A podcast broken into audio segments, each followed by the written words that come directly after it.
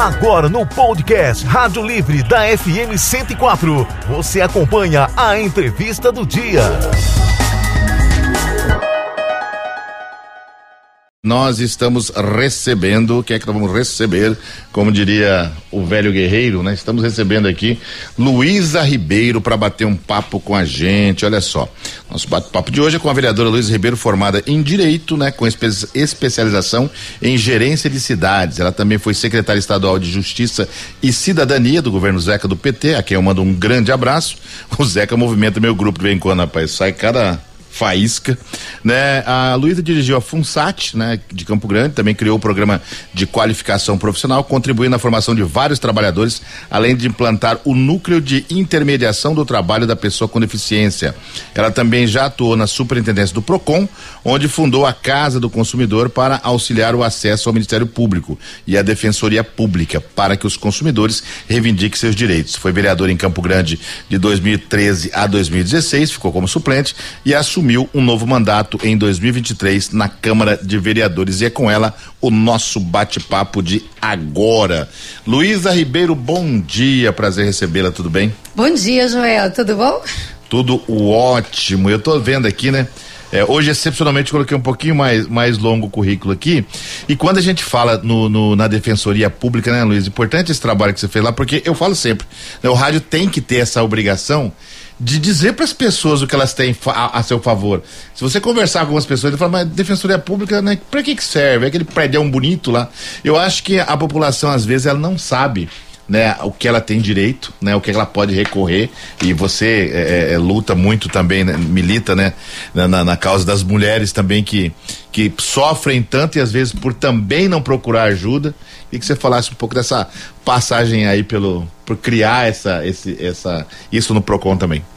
É, na verdade, naquela época a gente já pensava em integrar ações, né, do serviço público. Para cumprimentar a Kelly, tudo bem, querida? Bom dia. A gente está tão próximo sempre que chega aqui e acha que já falou, né? As redes sociais fazem isso com a gente, né? Não, a gente, e, e, e o que é mais engraçado, só para a gente uhum. entrar nessa vibe, é, a gente às vezes é, vê pessoas no, no, no, no, Instagram, curte, comenta. Aí a pessoa chega pra você e conversa como se você já conhecer, nunca viu pessoalmente. Mas é engraçado, né? É, é isso, gostoso né? isso. Maior mesmo, que né? isso é o poder do rádio, tá? É, né? Eu tenho ah, visto. Diana Gaúna te manda um beijo, né? A Nath ah, te manda um beijo. Ela. Que bom. Bem, é como você estava contando, né? Isso acho que foi governo do Zeca, né? Do governo do Zeca é 1999 a 2000 e pouco, né? E nós já pensávamos em integrar serviços públicos, né? Serviços que se tocam, que complementam, né, o atendimento à pessoa. Então, naquele momento lá do consumidor foi isso.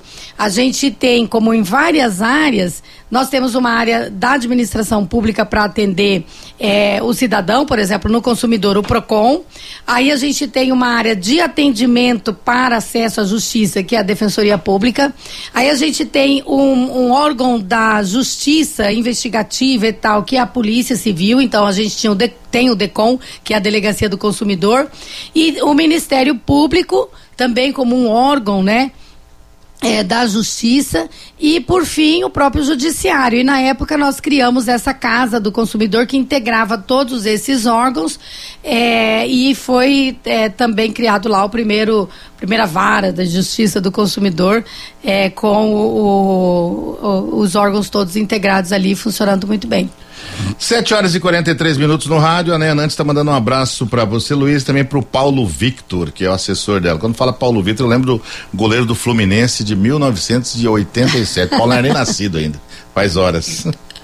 Diga, Kelly. Então, Luísa, você assume o mandato aí como única vereadora mulher na Câmara Municipal. Certamente a defesa das políticas voltadas para as mulheres está nos seus projetos. A gente gostaria que você falasse sobre a proposta desse seu mandato. É, Kelly, é assim. Quando a gente fala que sou a única mulher na Câmara, depende como a gente vai expressar isso. Quem está nos ouvindo acha que é uma vantagem, né? Olha, ela é a única que conseguiu chegar e tal, né? A única que chegou. Não é assim, ao contrário. A gente fala lamentando, né? Todos nós falamos lamentando porque é evidente que o espaço da política não tem sido fácil para ser acessado pelas mulheres. Não é só na Câmara de Campo Grande, isso é um retrato nacional, não é aqui na Assembleia Legislativa, a gente acabou de eleger, né, uma Assembleia Legislativa nova, só, somente duas mulheres, né? é, foram eleitas num conjunto, acho que de 24, 25, 24. É, 24. É, deputados. Luiz, né? Mas quando se faz uma lei tentando ajeitar isso, se usa contra, porque o que a gente viu foi um absurdo, né? É, pois de, é. E eu me lembro, já participei de, de, de, de partido político, que chega a hora, você chama a, a, dona do café, não que ela não, não mereça, não, assim, mas ela está preparada, ela se é, preparou para isso. É. Não, você vai pegando todo mundo, arrebanhando, põe o nome ali e vira o que vira. É, mas você está certo, Joel. Agora, foi muito importante a ação da justiça, né? É, de ir, ir atrás da regra. A regra tem que ser cumprida porque a regra é o mínimo que está previsto, né? Então, lá na Câmara, como você falou, é claro que a minha atenção, minha preocupação é representar as mulheres de Campo Grande. Pelo menos eu tenho que estar tá lá com essa esse enfoque um pouco mais aguçado. É claro que os colegas vereadores eh, não estão eh, exonerados dessa responsabilidade, ao contrário. Nem você a, das outras. É, nem eu das outras. e a gente vai envolvendo todo mundo lá nas lutas para as mulheres. Agora, claro, as mulheres têm uma pauta específica, né? Tem discussões que tocam especificamente a elas, como por exemplo a questão da violência contra a mulher, a questão da saúde da mulher, a questão é, de acabar com essa diferença de, de renda e de salário entre mulheres e homens, enfim, né? a, a mudar a cultura machista, opressora, né? Essas são pautas mais específicas da mulher. Mas a gente quer discutir lá a partir da Câmara, que é um ambiente legislativo do município que produz ali, então, políticas públicas, ou corrige, ou, enfim, políticas públicas locais, a gente precisa atuar é, com o foco da necessidade da mulher, especialmente. E quando a gente fala isso, é o direito da mulher à cidade. É por isso que agora, lá na Câmara, nós vamos fazer uma programação desse mês de março, é, especificamente tratando é, desse tema, o direito da mulher à cidade. O que, que, é isso? A mulher tem direito a uma cidade que ela seja é, incluída, né? Então, quando a gente fala de políticas de habitação, a gente quer discutir lá que a mulher tem direito a uma habitação digna, que ela possa né, criar seus filhos com segurança e tal. Que a, a, a mulher tem direito a ter garantida a vaga para a educação infantil para o seu filho. Né? Quem é mãe sabe o quanto que é importante aquele bichinho sai de dentro da gente, vai para para a mão da gente e se você não tiver um espaço para ele ficar enquanto você está trabalhando, cuidando da tua carreira, buscando recursos para tua família, você não sossega, né? É, é, você não tem condições. Porque então, quem vai ficar em casa com o filho se ele não tiver para onde ir é a mãe. Vai ser a mãe, né? Então assim, é, e também o, o, o idoso, né? A, a, pessoa da família que é doente. Então assim, a carga de trabalho da mulher é muito grande. Então a gente precisa preparar uma cidade melhor para as mulheres, né? É o transporte coletivo urbano, se você olhar, quem mais trafega no transporte coletivo urbano são mulheres. Por quê? Porque as mulheres são, em geral, mais pobres que os homens. É, tem muitas mulheres já de, de meia idade, idade que tem dificuldade dessa articulação de moto, de não sei o quê, e fica refém daquele transporte coletivo. Então, melhorar o transporte coletivo de Campo Grande é fazer com que a mulher tenha uma vida melhor. É, melhorar os aparelhos contra a violência contra, que, que fazem contra a mulher é muito importante, porque você faz uma cidade mais segura, né? Então nós queremos estar lá na Câmara é, com esse essa atuação, com esse pensamento, né?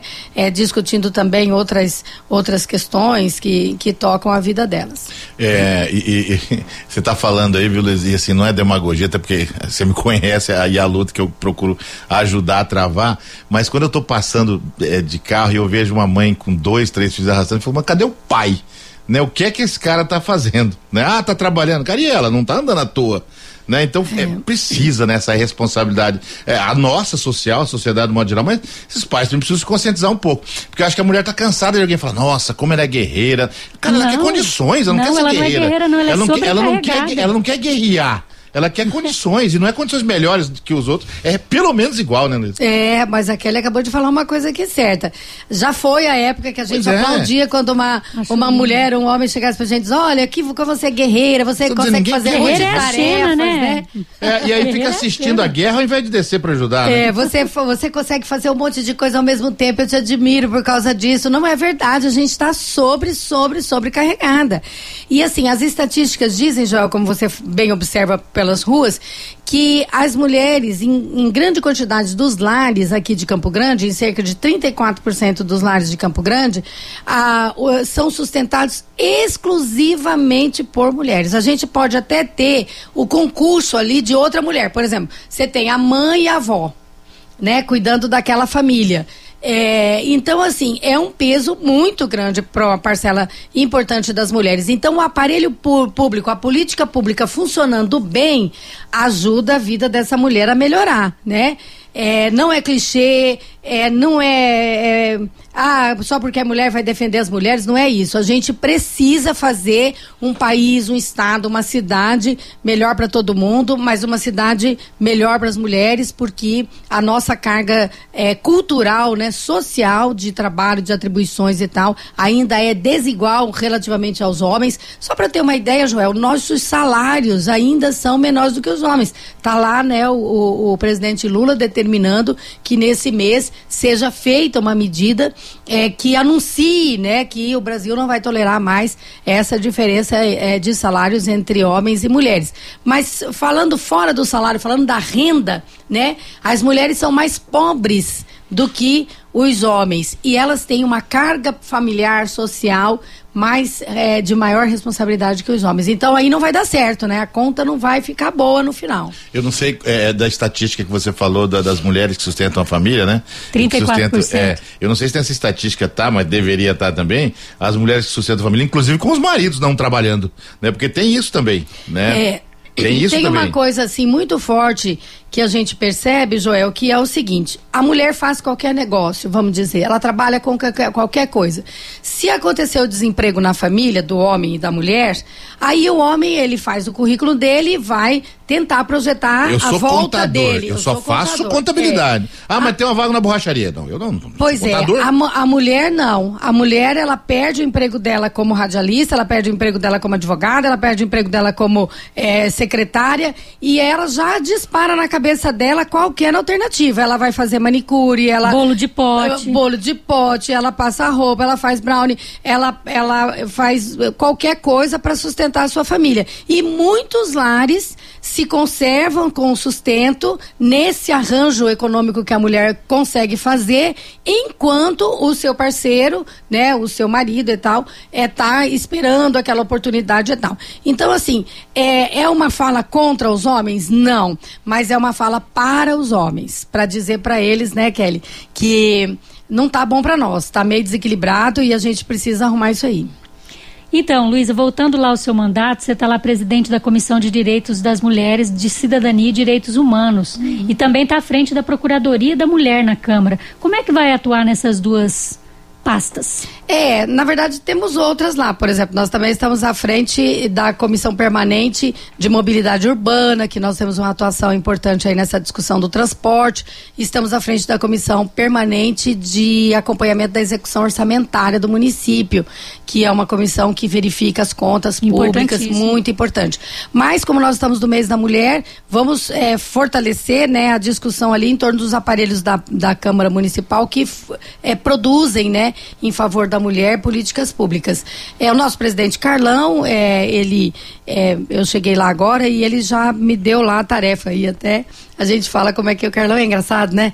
Aí ele falou, Luiz, ó, faz uma, uma programação bem densa aí para Semana das Mulheres com a Procuradoria, porque ele acabou aparelhando bem a Procuradoria da Mulher, né? Hoje nós temos funcionárias efetivas lá, concursadas, né? De nível superior, advogada, cientista social e tal, e isso nos deu condições de fazer uma programação mensal, é bastante interessante, né? E que percebe a mulher em todos os seus aspectos, né? Essa Procuradoria foi criada quando eu estava lá ainda em 2013, por iniciativa da vereadora Carla Stefanini, que até eu mando um abraço para ela, uma lutadora, né? é, agora acabamos de falar que a gente não devia falar, mas ela é uma batalhadora por essas políticas e elogiá-la é uma honra para mim. E, e essa procuradoria ela foi crescendo, foi se estruturando. A última procuradora foi a, a Camila Jara e agora na minha, no meu papel eu encontrei também o apoio do presidente para fazer essa estruturação administrativa, né? Então nós vamos ter, tivemos ontem a exposição do trabalho da mulher indígena, fizemos isso para dizer, ó, Campo Grande é uma cidade que tem uma população indígena forte, tem uma mulher indígena que está muito presente no nosso cotidiano, é só andar pela cidade. Além disso, homenagear o trabalho que essa mulher indígena tem feito para transmitir e conservar a cultura dos seus povos originários. Então, recebemos terenas, é, recebemos Caduel e também Caiuá, é, a partir do artesanato, né? Elas fizeram uma exposição lá na Câmara bem rica, bem bacana, mas elas representavam então a mulher indígena, a força da mulher indígena e quanto ela contribui tanto economicamente, mas também para a conservação da cultura é, desses povos aqui em Campo Grande. São 7 horas e 54 minutos. Estamos conversando com a vereadora Luísa Ribeiro. Luísa, ontem eu, eu, eu, eu, assisti uma palestra do, do professor Rui Celso Florencio e, e, desembargador, e ele falava a respeito de, de, de a gente poder voltar pensar de novo, né? Porque antes, esse dia eu conversava com alguém e falei assim, eu falei sobre políticas públicas. Falei, gente, nós já podemos falar políticas públicas, porque era crime falar isso antigamente. O que, que eu tô querendo dizer para você?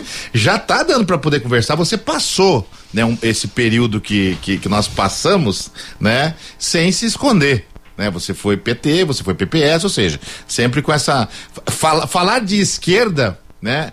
É, antes era para levar pedrada, não era falar de políticas públicas. A gente tá passando, isso dá para respirar já? Dá, dá para respirar e a gente tem que afastar das conversas, dos diálogos, seja em qualquer ambiente, na política, na vida, lá no WhatsApp, com, com o Zeca que você disse lá que faz a polêmica, é qualquer repressão é expressão do nosso pensamento, né? É, não interessa que é o pensamento da direita, que eu da esquerda não concordo, não interessa se é o pensamento da esquerda que o da direita não concorda ou que é o do centro.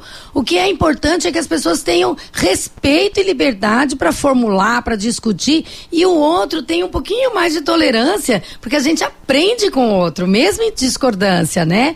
E, e outra coisa, Joel, é o seguinte: nós precisamos romper esses tabus, sabe, no diálogo da política, que nem você diz a palavra política pública, a gente até tem constrangimento de falar antigamente. Isso é um absurdo. Outro constrangimento: nós temos que falar à vontade sobre a obrigação de reduzir as diferenças sociais. Nós temos que falar à vontade que tem uma pobreza inaceitável. Ou nós não, não reparamos que o outro está em sofrimento. Agora tá certo a gente passar pelo outro, ver que ele não deu conta, não é porque ele tem que ser castigado porque ele não deu conta, né? E achar que aquela existência física dele que é única deve ser desmerecida, deve ser embaixo de um barraco, deve ser sem acesso à escola pública, sem acesso aos bens da cultura, sem acesso a um transporte é, público decente. O, o brasileiro não pode mais enxergar isso é problema dele, esse tal mérito, né? É, isso não existe. Nós não podemos estar é, tá diante de uma pessoa que comete um crime grave e achar que ele não deve ser preservado como uma pessoa humana que a ele não deve ser dado um alimento decente enquanto cumpre a sua pena, um estabelecimento limpo, que lhe garanta saúde. Não, ele tem que ser castigado, tem que ter uma. Não é assim. Nós somos humanos, temos que elevar essa discussão, como você disse, até falar em direitos humanos há quatro, sei lá, dois anos atrás, não sei o quê, era uma coisa que dava problema. É direitos humanos, sim. Aí o pessoal foi experimentar desobedecer a, a, lei, invadir o prédio público do, né, lá no dia 8 de janeiro, foi todo mundo preso, porque a ordem é assim mesmo, a lei é para todos. E aí foi experimentar o que, que é uma cadeia pública no Brasil, né? É, que é difícil. Né? Aí veio chamar pelos direitos humanos. Aí eu acho que esse momento foi bom, porque foi pedagógico, né? Aí eu, eu sou de um tempo, viu, Luiz, que as pessoas perdiam até o emprego quando falavam em políticas públicas e, e direitos humanos. Mas, mas eu sou desse tempo ainda. Ô, tempo longe. Diz é. aí. Nós vamos falar de preconceito, Luiz. Nós temos dois minutos que lembrar você. Falou, você falou da Carla Stefanini, ela foi mediadora do primeiro encontro de mulheres lá no STED anteontem. Um e estava presente é, a Janete Vaz, do laboratório Sebin, ela já falava que muitas vezes chegaram no laboratório procurando o dono do laboratório. Ela que tem 79 unidades no país, dela, ela que montou, ela que trabalhou. E aí nós estamos no, no mês das mulheres, né? A prefeita também estava lá. É, temos uma mulher prefeita, né? É um fato de muita relevância social e cultural. E a gente queria saber qual a sua visão e posicionamento com a prefeita em relação à representatividade feminina na política, né? E que se ainda ocorre esse preconceito, como é que você lida com isso? Ah, com certeza. Ah, eu lido assim, com eu fico indignada com qualquer forma de preconceito, né? Que nem a, a, a executiva aí, né? A dona Janete da, Vaz. A Janete Vaz. Imagina, coitado, o que, que ela já passou na vida, né? Com o preconceito. Então é claro que a nossa prefeita Adriane Lopes, ela passa por preconceito, né? É, assim, do ponto de vista dela como mulher, eu tenho toda sororidade, né? Já manifestei a ela, tem interferido ali quando eu vejo um exagero, que eu vejo um machismo, sabe? Na hora de tratar a questão questão é, da prefeita. Então, eu estou sempre alerta, né? E estou sempre corrigindo. Por exemplo, é, essa coisa de dizer, ai, a prefeita se ancora no deputado que é esposo dela para política. É, só vem essa onda, essa conversa, porque ela é mulher. Porque quantos deputados, deputadas, prefeitos, prefeitos que tinham marido, mulher e tal, a gente não teve na política? E quando é o homem, não é a mulher que é mais forte que está ajudando ele, entendeu? Então, assim, já é uma coisa de, de massacrá-la do ponto de vista da sua condição de mulher. Então, eu não aceito dizer, ontem lá na Câmara teve uma fala dessa e eu depois fui ao microfone e corrigi o, o colega. Eu disse, olha, nós temos que é, respeitar a autoridade da prefeita, respeitar respeitando a mulher prefeita, né? Porque é, não é porque o seu preconceito não enxerga ela com a força que ela tem. Quem governa é a prefeita Adriane Lopes, é a ela que nós temos que nos dirigir, né? Agora, é claro, ela tem um conjunto de forças políticas que a ajuda, que, é, que, que estão na articulação e que bom dela. Que ela aproveita claro, disso. E é como qualquer outro político. Tá aqui o nosso governador deve ter um conjunto de forças que o ajude. Agora, nós não podemos é desmerecer a autoridade dela, desmerecê-la como agente político, é, em razão dela ter apoio é, do marido que é um parlamentar parlamentar. Né? Isso é, é feito para desmerecê-la e a gente não pode aceitar isso. Né? Vereadora, nós estamos em cima da hora, 8 horas, temos um minuto, mas eu não posso deixar de perguntar sobre essa audiência pública para debater a rede de proteção à infância né, na, na, na, Câmara Municipal, porque nós estamos passando assim por, por um período que eu vou falar só por Deus mesmo, né? As nossas crianças, eu coloco aqui os idosos também, que a gente parece que a gente embruteceu muito, né? É. É isso mesmo. Como é que está E as políticas foram desmontadas. Então, por exemplo, o governo do estado e outros órgãos estão falando de criar um centro integrado. Nós falamos a favor disso. Só que é preciso lembrar que Campo Grande já teve inaugurado um centro integrado da, de proteção à criança e adolescente. Está lá no Aero Rancho. Hoje funciona um único órgão lá, que é o Conselho Tutelar, o resto está abandonado, as salas tudo vazias. Esse, esse centro integrado de atendimento à criança e adolescente que deriva do Estatuto da Criança e Adolescente, foi inaugurado em Campo Grande em 2004, no governo do André Putinelli. E não faz tanto tempo assim, se você contar do, né, do ponto de vista assim, histórico, são 20 anos. Mas o que, que aconteceu? Nunca mais teve um investimento lá, nunca mais teve uma reforma, então está tudo abandonado. Aí, ah, vamos salvar agora todo o problema criando um novo centro, que vai demorar quanto tempo para funcionar? Então, eu estou na pauta de vamos criar um novo centro, mas eu também estou na pauta de vamos é, vamos recuperar o centro que nós já temos aqui, que foram recursos do governo destinados especificamente para criança e adolescente.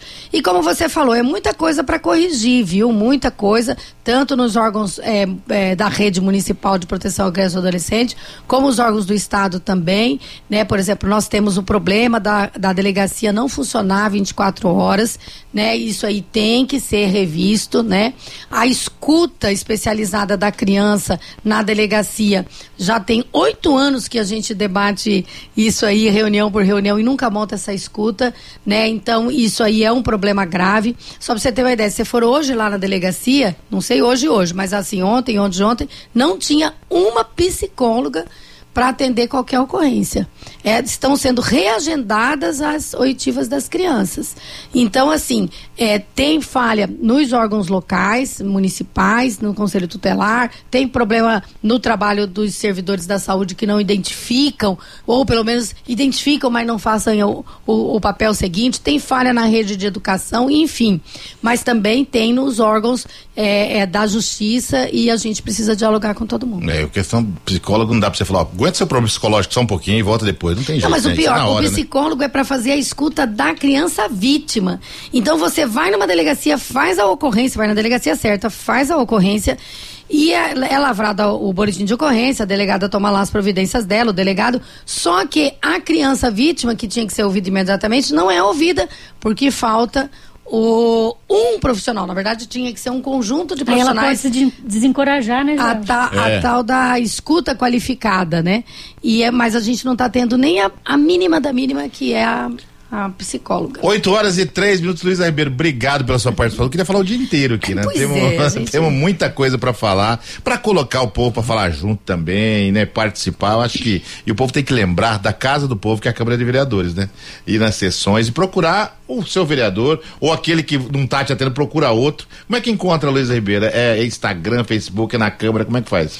É, na Câmara a gente está lá, tem nossa equipe também está lá todo dia, enfim, é só nos ligar, atender, né? Ou chama no, no Facebook ali também. É, também. Tem o Facebook, tem o Instagram, é, enfim, né? Esses veículos Victor. todos, tem o Paulo Vitor, né? Então é só procurar aí Luísa Ribeiro que você vai, vai chegar na gente. Luísa, obrigado, parabéns por ter voltado. Você fazia muita falta e você sabe que não é nenhuma rasgação de seda dizer isso, né? Sou seu fã há muito tempo, te agradeço por estar aqui com a gente. A gente agradece vocês, claro, e também o nosso presidente da TVE, Elisa, né? Elias. Elias, Elias Mendes. Desculpa, Elias Mendes, desculpa. E o Jonas de Paula, né? Que é o diretor. Obrigada. E nós vamos embora prometendo voltar amanhã, Kelly? É isso, Joel? Não, volta você, que amanhã é sábado. Ah. Eu volto só na segunda-feira. Um beijo, Glauber Nunes. Feliz aniversário. Te amo. Tchau, tchau, tchau. Você ouviu na Educativa 104. Rádio Livre. Rádio Livre. Com Joel Silva. De volta, segunda, seis e meia da manhã.